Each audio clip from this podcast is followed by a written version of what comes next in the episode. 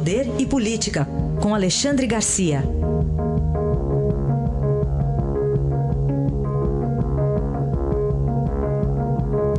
Alexandre, bom dia. Bom dia, Raíssen. Vamos começar falando dessas últimas horas. Foram ruins para os políticos, não, Alexandre? Ficou ruim, sim. Ficou. Embora nessas últimas horas não tenha aparecido até agora ninguém nessa operação Glasnost de pegar pedófilo. Né? Isso. Mas como a operação da Polícia Federal está em 51 municípios, a gente não sabe. Mas, enfim, ontem foi um dia. Não foi bom, não. Não foi bom para Renan Calheiros, por exemplo. O, o, voto do ministro Celso de Mello fechou uma, um score de 8 a 3, que estava esperando o voto dele, e foi aberta mais uma ação penal contra o ex-presidente do Senado, agora por peculato, desvio de dinheiro público o, Supremo agora abre para defesa dele, inclusive eu vi testemunha, e depois ele vai ser julgado pela segunda turma, Gilmar Mendes, Dias Toffoli, Ricardo Lewandowski e Celso de Mello. É uma denúncia de 2013.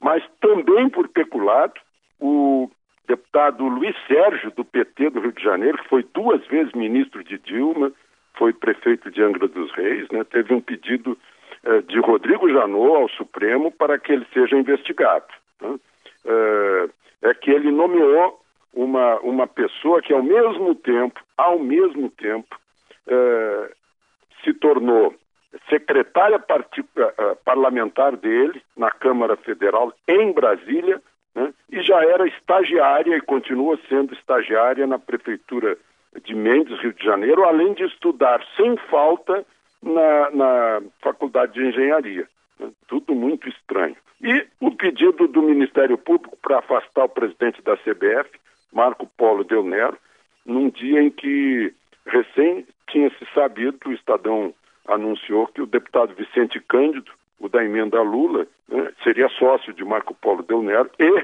também diretor internacional da, eh, eh da CBF. Né? Então, não foi, não foi lá um dia bom e ainda vamos aguardar os acontecimentos de hoje de manhã de repente, 51 municípios, pode aparecer algum vereador, alguma liderança política envolvida aí em pedofilia.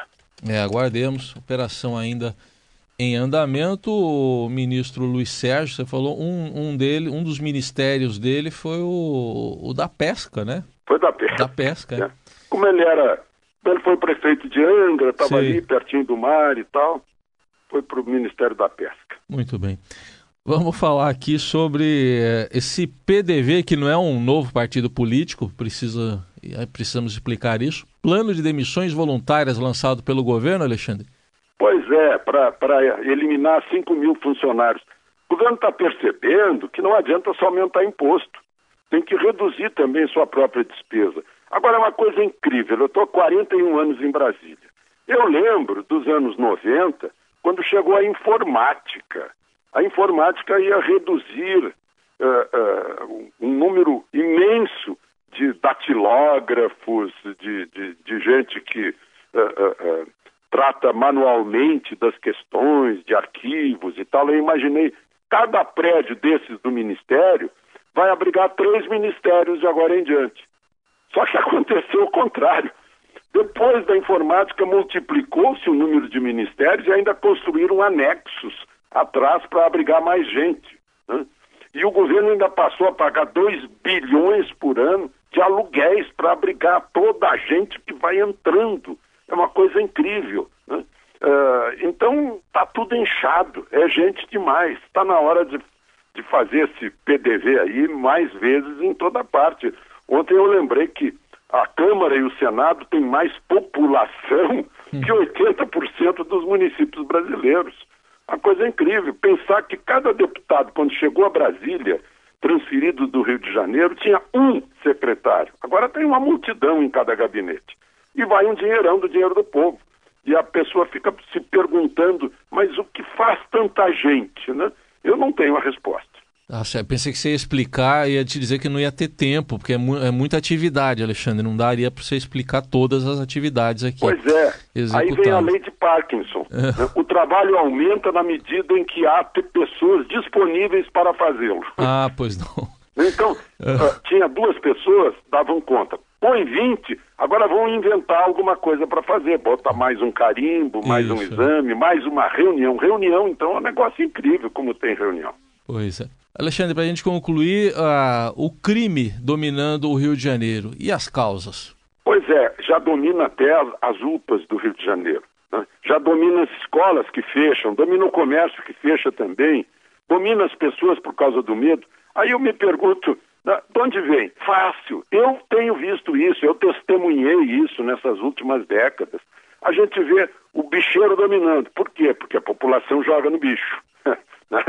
Depois o traficante. Mas por quê? Porque as pessoas sustentam o traficante, comprando a cocaína. Está né? escrito na, na, na Constituição sobre segurança pública. Eu estou com a Constituição aberta aqui na minha frente, artigo 144.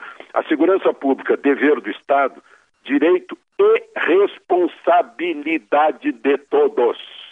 Né? Então não adianta dizer, ah, não é comigo, ah, não, coitadinho do bandido, ah, o bicheiro é, é o maioral. Né? Aí acontece o que aconteceu. Né? Uh, eu vejo também que uh, o profissionalismo da polícia. São Paulo é diferente. São Paulo conseguiu números excelentes de, de queda de homicídios, por exemplo, com uma polícia muito bem organizada e, sobretudo, apoiada pelo governo, pelo governo estadual, né? e com uma outra visão da população. Lá no Rio, o sujeito que para o carro em cima da calçada, que atravessa o sinal fechado, que oferece propina para o guarda, que, que, que sonega imposto, é, de certa forma ele está mais para o lado de lá para o lado da lei. Então uhum. hoje está refém disso tudo que é, a, as próprias pessoas ajudaram a, a que, que se criasse, que crescesse e que acabasse por dominá-las.